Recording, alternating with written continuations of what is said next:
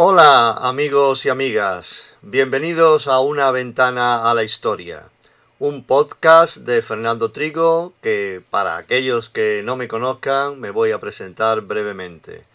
Soy licenciado en Geografía e Historia y en Derecho y he sido profesor de instituto y de la Universidad de Sevilla. Este podcast pretende ser una ventana de conocimiento para todos aquellos estudiantes y personas interesadas en la historia de España, donde se van a contar los acontecimientos más importantes y relevantes de nuestra historia. El episodio de hoy va a tratar sobre la caída del imperio colonial y la crisis del 98. Tras la pérdida de la América continental en la primera mitad del siglo XIX, los restos del imperio español se reducían a las islas de Cuba y Puerto Rico en América y a las Filipinas y algunas islas menores en Asia. El proceso de independencia de estas islas enfrentó en última instancia a España con los Estados Unidos. España fue vencida por los Estados Unidos y perdió lo poco que le quedaba de su gran imperio colonial, y las consecuencias de este desastre condicionaron la evolución del país en el, en el primer tercio del siglo XX. Bien, tras esta breve presentación y sin más dilaciones, comenzamos. La crisis de 1898 fue una crisis total que afectó a todas las estructuras de la sociedad española. Los años finales de la regencia de María Cristina de Habsburgo, viuda de Alfonso XII, viven una profunda crisis en varios sentidos. Hay una crisis económica entre 1876 y 1886. España vive un periodo de esplendor económico, sobre todo en Cataluña, donde se habla de la fiebre del oro. Sin embargo, a partir de 1886 se produce una aguda crisis caracterizada por la inflación y la disminución del comercio exterior hay una crisis social. La crisis económica repercute en el ámbito social, provocando un intenso paro. Este hecho deriva a su vez en huelgas y terrorismo anarquista, como las acciones de la mano negra en Cádiz, la bomba del Liceo de Barcelona del año 1893 y el asesinato de Cánovas por un anarquista italiano en el año 1897. La oposición republicana trata de poner fin a la farsa caciquista del sistema de turno para ganar las elecciones. También se produce en esa eh, crisis, en ese desastre, la pérdida de Cuba, Puerto Rico, Filipinas y la Micronesia española, las Islas Marianas y Carolinas. Y asimismo la guerra con Marruecos, que se prolongará durante la primer tercio del siglo XX, hasta el año 1926. ¿Cuáles son los antecedentes de la pérdida de Cuba y Puerto Rico? Cuba fue descubierta por Cristóbal Colón en su primer viaje, esto ya lo sabemos todos. ¿eh? de las cosas que, que se aprenden nada más que se estudia los viajes de Colón. Año 1492 y colonizada por Diego de Velázquez. Desde el siglo XVI, la isla proporcionaba a España caña de azúcar, café y tabaco mediante plantaciones trabajadas por esclavos negros traídos de África, esclavos negros africanos. Esta actividad constituía una importante fuente de ingresos para el Estado y para algunas empresas españolas. A mediados del siglo XVIII, dicho comercio fue monopolizado por la Real Compañía de Comercio de La Habana. La política arancelaria que imponían los gobiernos españoles convertía a la isla en un mercado cautivo, obligada a comprar a elevados precios los productos españoles como el trigo castellano y los tejidos catalanes. La legislación española le dificultaba la exportación hacia Europa o Estados Unidos. El capitán general era la autoridad suprema de Cuba y tenía poderes que equivalían a los de un monarca absoluto, ya que podía suspender la legislación vigente en España. Cuba ni tenía ningún derecho a enviar representantes a las Cortes españolas, ni a poder tener instituciones propias de gobierno, ni a intervenir en la elaboración de las leyes que la afectaban. Pero desde el trienio liberal, años 1820 al 23, los cubanos exigen el fin del régimen colonialista y se, inicia en el pueblo eh, cubano una concienciación independentista. Por su parte, Puerto Rico también fue descubierto por Colón en su segundo viaje 1493. También allí se crean grandes plantaciones de caña de azúcar trabajada por esclavos negros y en el siglo XVIII se creó la Compañía de Barcelona en régimen de monopolio. España se nutría de su tabaco y de su caña de azúcar y a la par les vendía el trigo castellano y los textiles catalanes, al igual que pasaba en Cuba. La burguesía de las islas prefería un mercado para vender sus productos y para comprar más moderno y dinámico. Ese mercado era Estados Unidos y no el mercado que intenta imponer el arancel proteccionista español. Desde la segunda mitad del siglo XIX se suceden en Cuba y Puerto Rico levantamientos independentistas cuyos principales jalones fueron los siguientes. Desde 1868 nacen en Puerto Rico guerrillas independentistas lideradas por Emeterio Betances, muy influenciado por José Martí, el líder de la independencia cubana. En 1868 se inició un levantamiento tras el llamado Grito de Lares, que fue muy contemporáneo, ¿eh? casi coincidente con la Revolución Gloriosa en España. La sublevación fue sofocada, pero la persistente resistencia obligó a España a abolir la esclavitud lo que ocurrió en el año 1873 durante la Primera República. Y finalmente, en el año 1897, se le concede la autonomía a la isla de Puerto Rico. En 1898, durante la Guerra Hispano-Norteamericana, el ejército estadounidense ocupó militarmente la isla y disolvió el gobierno autónomo. Por su parte, la independencia cubana se logra a raíz de tres guerras sucesivas. En octubre de 1868 se inició la primera guerra de la independencia cubana, la llamada Guerra de los Diez Años, entre 1868 y 1878. Y esa guerra se inicia con el llamado Grito de Yara. Por su parte, eh, perdón, por parte cubana, esta eh, insurrección, esta primera guerra, fue liderada por eh, Céspedes, por Gómez y Maceo. Fue también animada por los hacendados criollos y contó con el apoyo popular al prometer el fin de la esclavitud en la isla. Su foco principal se situó en el este de la isla, que era la mitad más pobre. En el año 1869, Céspedes fue elegido presidente de la República Cubana en armas y los esclavos fueron liberados en el territorio rebelde. Durante la monarquía de Amadeo de Saboya, años 1871 a 1873, se produce una lucha ideológica por el tema de la esclavitud en Cuba y Puerto Rico. Y en España, como suele ocurrir muy frecuentemente eh, con casi cualquier eh, aspecto o tema, España se divide en dos.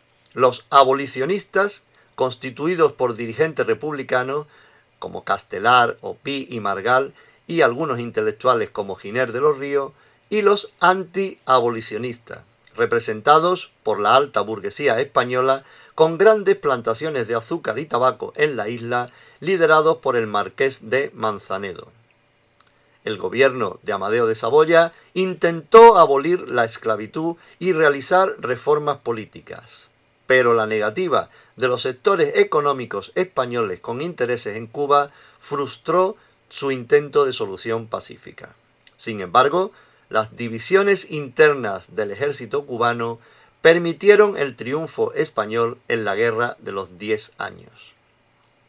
Cánovas envió un ejército de 70.000 hombres al frente del general Martínez Campo, quien logró la pacificación. Y finalmente, en febrero de 1878, se firmó la paz de Zanjón ya durante el reinado de Alfonso XII. Esta paz, este, este tratado, esta paz de Sanjón, otorgaba una amplia amnistía a los guerrilleros y se permitía la salida de las islas de los disidentes cubanos. También eh, otorgaba un régimen de autonomía análogo al de Puerto Rico, se concedía la legalización de los partidos políticos, una representación cubana eh, se sentaba en las Cortes españolas y también había libertad de expresión y se tomaban medidas destinadas a facilitar la abolición de la esclavitud. Pero estas concesiones parecieron escasas y un sector minoritario de guerrilleros encabezados por Antonio Maceo continuó la lucha dando lugar a la llamada Guerra Chiquita entre 1879 y 1880, que tuvo escasa significación. Maceo fue derrotado y tuvo que exiliarse de Cuba. La mayoría de los políticos españoles eran contrarios para conceder la autonomía a Cuba. Los gobiernos de Sagasta, partidarios de introducir mejoras, solo concretaron la abolición de la esclavitud en 1888. En 1893, el plan de reformas coloniales, elaborado por Maura, fue rechazado por su propio partido en las Cortes. O sea, véase realmente eh, lo difícil que tenía cualquier solución para el tema de eh, la autonomía y de la abolición de la esclavitud en aquel momento, que el, propio partido del que preparaba el plan de reforma le tumbaba eh, la, reforma. El malestar de la población cubana se incrementaba sobre todo a raíz del establecimiento de un impuesto a la importación de productos no procedentes de España, el llamado arancel Cánovas. Las pocas luces con las que Cánova contempló el problema cubano, el incumplimiento de los compromisos de la paz de Sanjón y el nuevo arancel provocaron la definitiva guerra de independencia entre los años 1895 y 1898. Las continuas guerras habían arruinado la agricultura y también las fortunas criollas y españolas. Fue entonces cuando los Estados Unidos vieron su oportunidad y empezaron a invertir en las plantaciones con vistas a su futura comercialización. Ante el temor de un nuevo colonialismo norteamericano, surgen nuevos grupos independentistas liderados por el escritor José Martín, Martí, perdón, quien instalado en Nueva York desde el año 1881, fundó en 1892 el Partido Revolucionario Cubano e inició la preparación de la definitiva guerra de independencia. En el año 1886 el gobierno de Sagasta había abolido la esclavitud en la isla, pero las Cortes rechazaron ampliar la autonomía cubana. Además, España mantenía fuertes aranceles proteccionistas en Cuba para impedir la llegada a la isla de los productos norteamericanos. Es por este motivo por lo que el presidente norteamericano McKinley amenazó con cerrar las puertas del mercado estadounidense al azúcar y el tabaco cubano. José Martí y el Partido Revolucionario Cubano organizan la oposición tanto al dominio español como al norteamericano en Cuba. En 1895 estalla en Cuba una rebelión independentista tras el llamado Grito de Baire, o Bairé, donde, eh, lugar donde comenzó la revuelta el 24 de febrero. La insurrección comenzó en la parte oriental de la isla. Martí contó con el apoyo de prestigiosos guerrilleros que ya habían adquirido esa experiencia en la eh, anterior Guerra de los Diez Años, como Antonio Maceo y Máximo Gómez, que extienden la guerra a la parte occidental, que era tradicionalmente menos rebelde. Martí muere en combate en el año 1895, pero sus tropas siguieron hostigando a las tropas españolas. El gobierno de Cánovas envió un ejército de 37.000 soldados dirigido por el general Martínez Campo, que fue nombrado gobernador de la isla, pero no logró los objetivos de pacificación. En 1896, Martínez Campo es sustituido por el general Valeriano Weyler con un nuevo ejército de 200.000 hombres.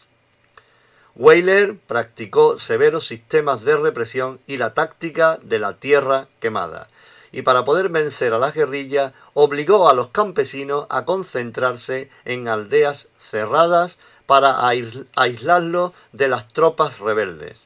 Son los primeros campos de concentración de población civil donde la gente moría sin cesar a causa del hambre y de las epidemias. Una comisión norteamericana protestó en España por estas medidas tomadas por Baylor o Weyler. Pese a ello, las tropas españolas no eran capaces de dominar la rebelión. Solo en 1897 el ejército español tuvo 25.000 bajas. Unamuno critica la guerra en sus artículos Paz, paz, paz y en otro artículo Pero, ¿qué hace Weyler? Tras el asesinato de Cánovas del Castillo en agosto de 1897, el nuevo gobierno liberal de Sagasta inicia una estrategia de conciliación, destituye a Weyler y lo sustituye por el general Blanco y decreta la autonomía de Cuba, el sufragio universal masculino y la igualdad de derechos con los peninsulares y les concede una autonomía arancelaria.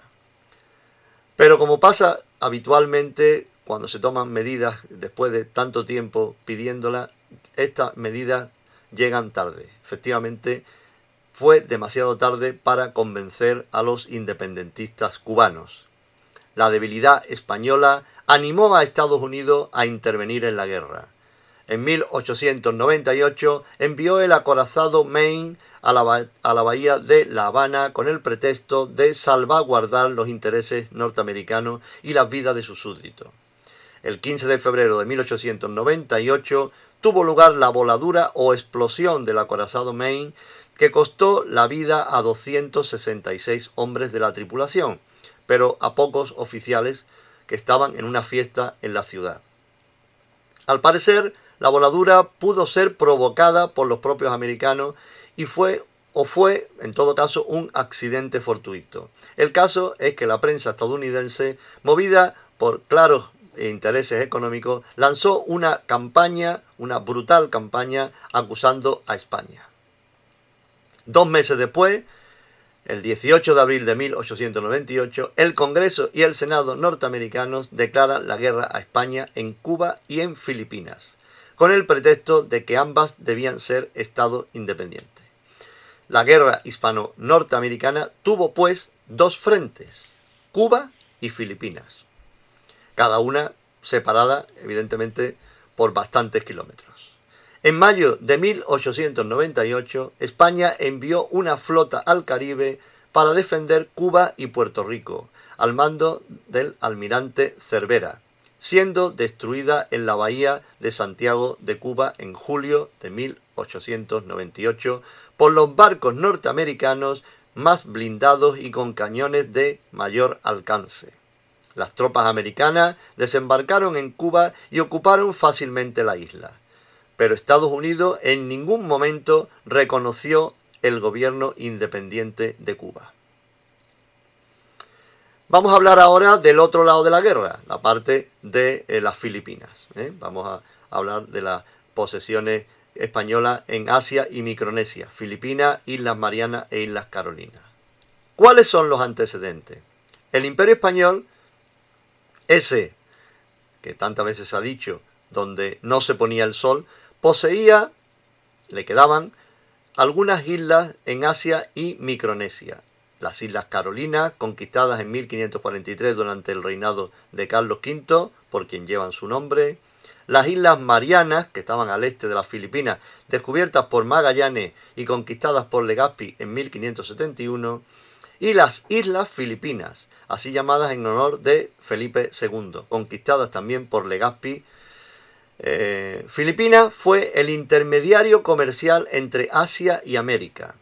En 1785 se fundó la Compañía Gaditana de Filipinas en régimen de monopolio para la exportación a China de plata mexicana y la venta en América de especias y sedas orientales que luego se traían a España en el famoso galeón de Manila a principios del siglo XIX,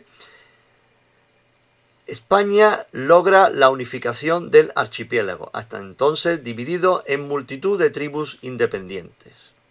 Sin embargo, la población española era escasa y los intereses económicos españoles se basaban en la producción de tabaco y que la isla daba acceso a los intercambios con el continente asiático.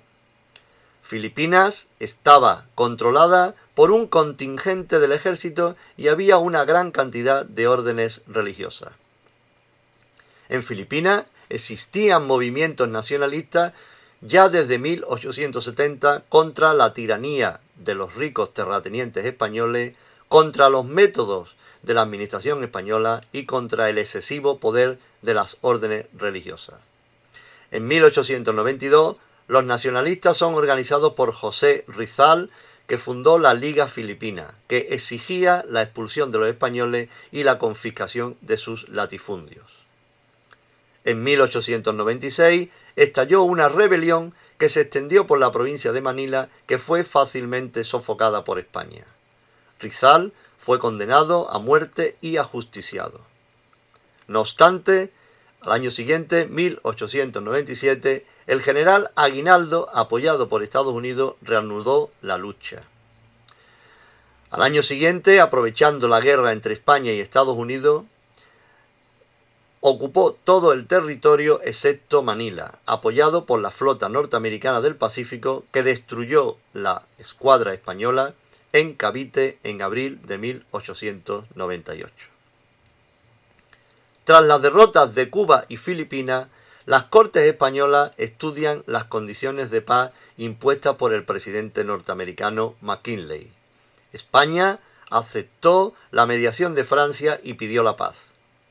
El 10 de diciembre de 1898 se firmó el Tratado de París, cuyas cláusulas más importantes incluían la independencia de Cuba y la cesión a Estados Unidos de Puerto Rico, de la isla de Guam, que era la mayor de las islas eh, Marianas, y de Filipinas a cambio de una compensación económica de escasa importancia, 20 millones de dólares.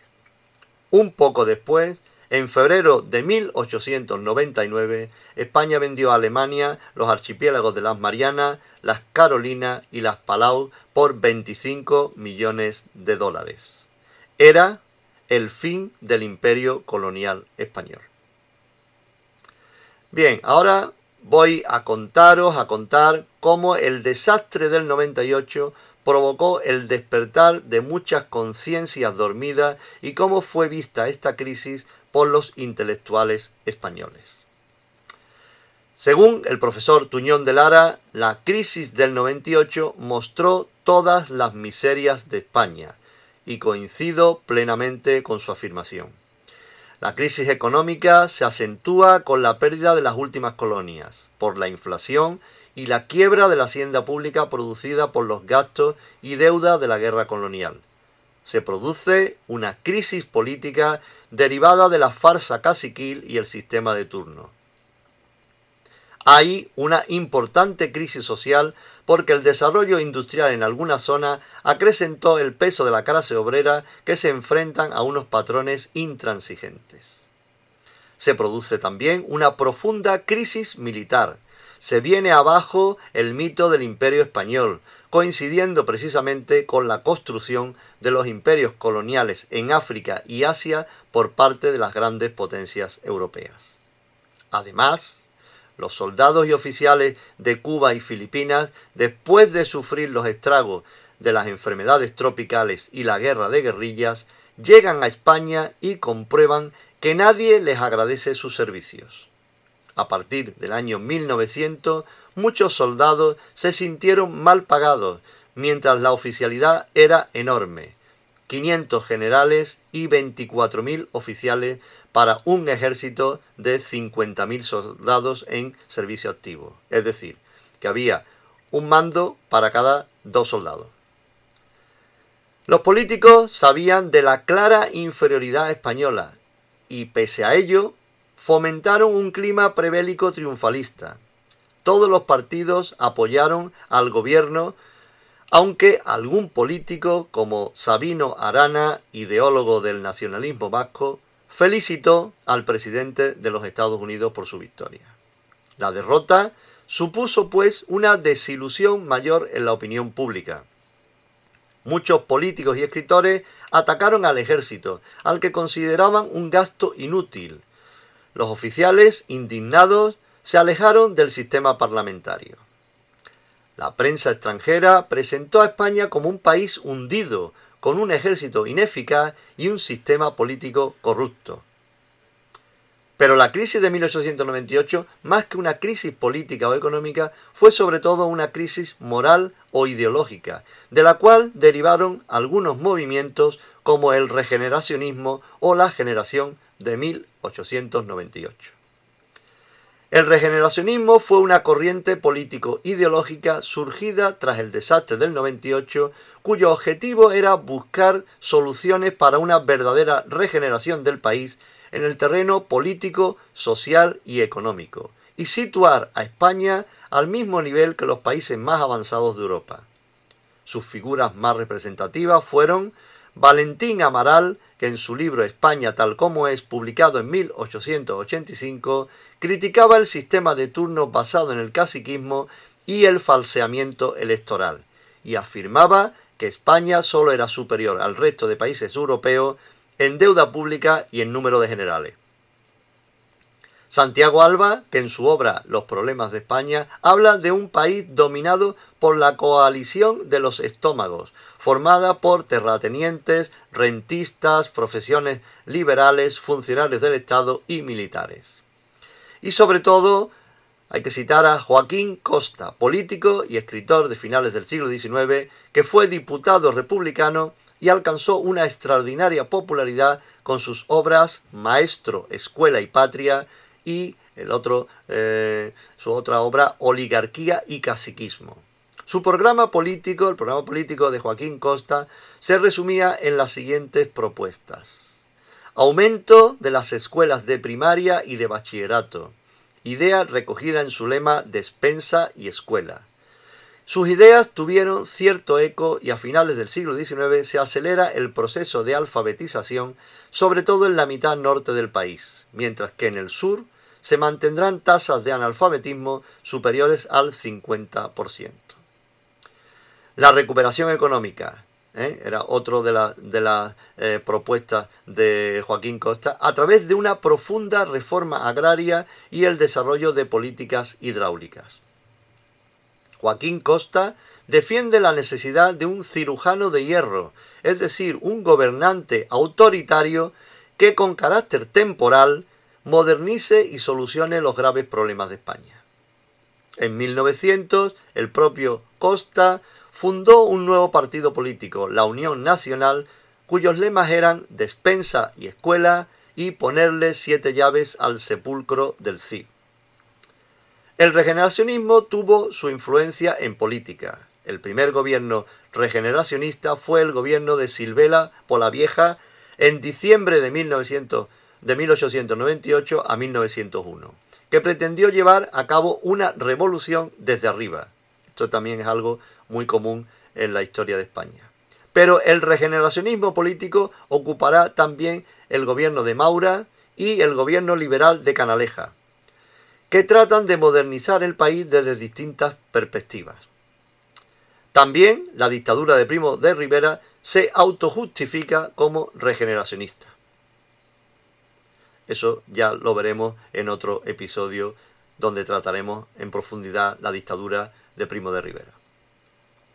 El otro movimiento que deriva de la crisis del 98 es la generación del 98, que fue una generación de intelectuales que viven la crisis y tratan de analizar las causas del desastre y propiciar la regeneración de España, aunque cada uno de ellos adoptó una actitud dispar.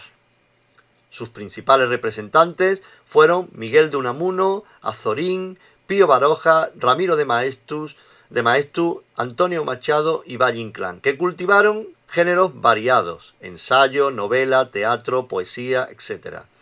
Aunque de ideologías diferentes, todos ellos denuncian el alejamiento entre la política y la vida real del país y buscan las señas de identidad de España. Bien, Por último, voy a dar unas pinceladas sobre la colonización de Marruecos.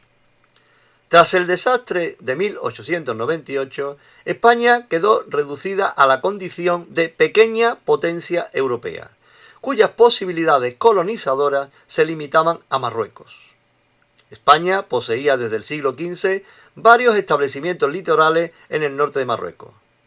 Al fines del siglo XV, a finales del siglo XV, los reyes católicos conquistan Melilla en el año 1497 y el Peñón de Vélez.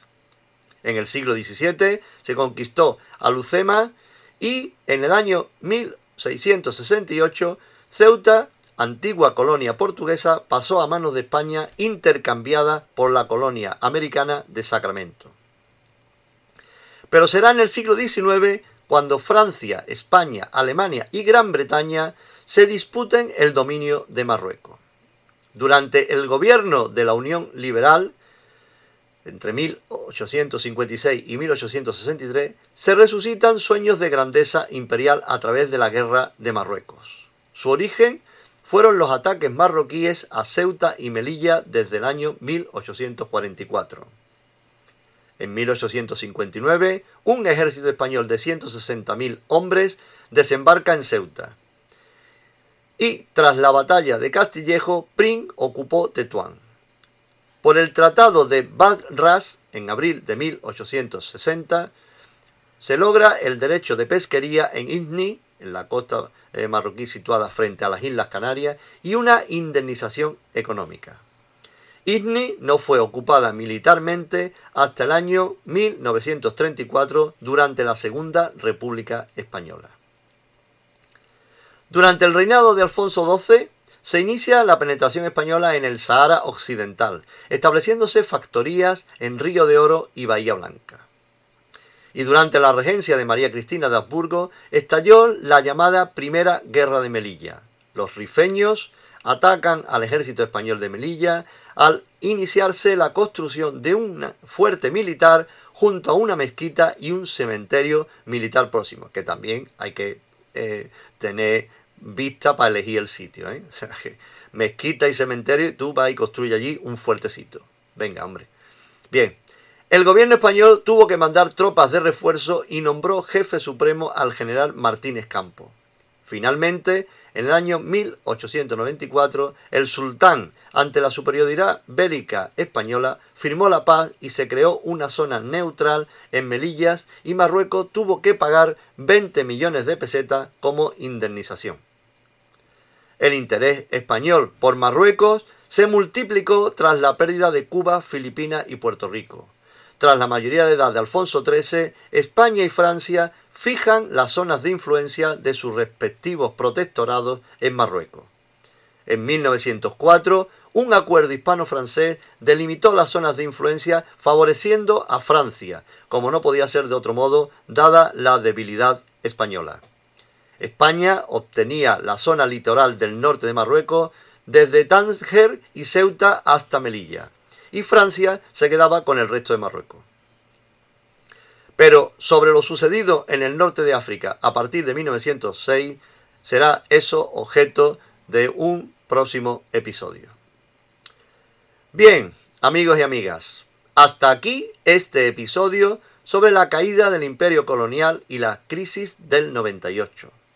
Espero que haya sido de vuestro interés, que os haya gustado y os invito a seguir escuchando los próximos episodios que periódicamente voy a publicar.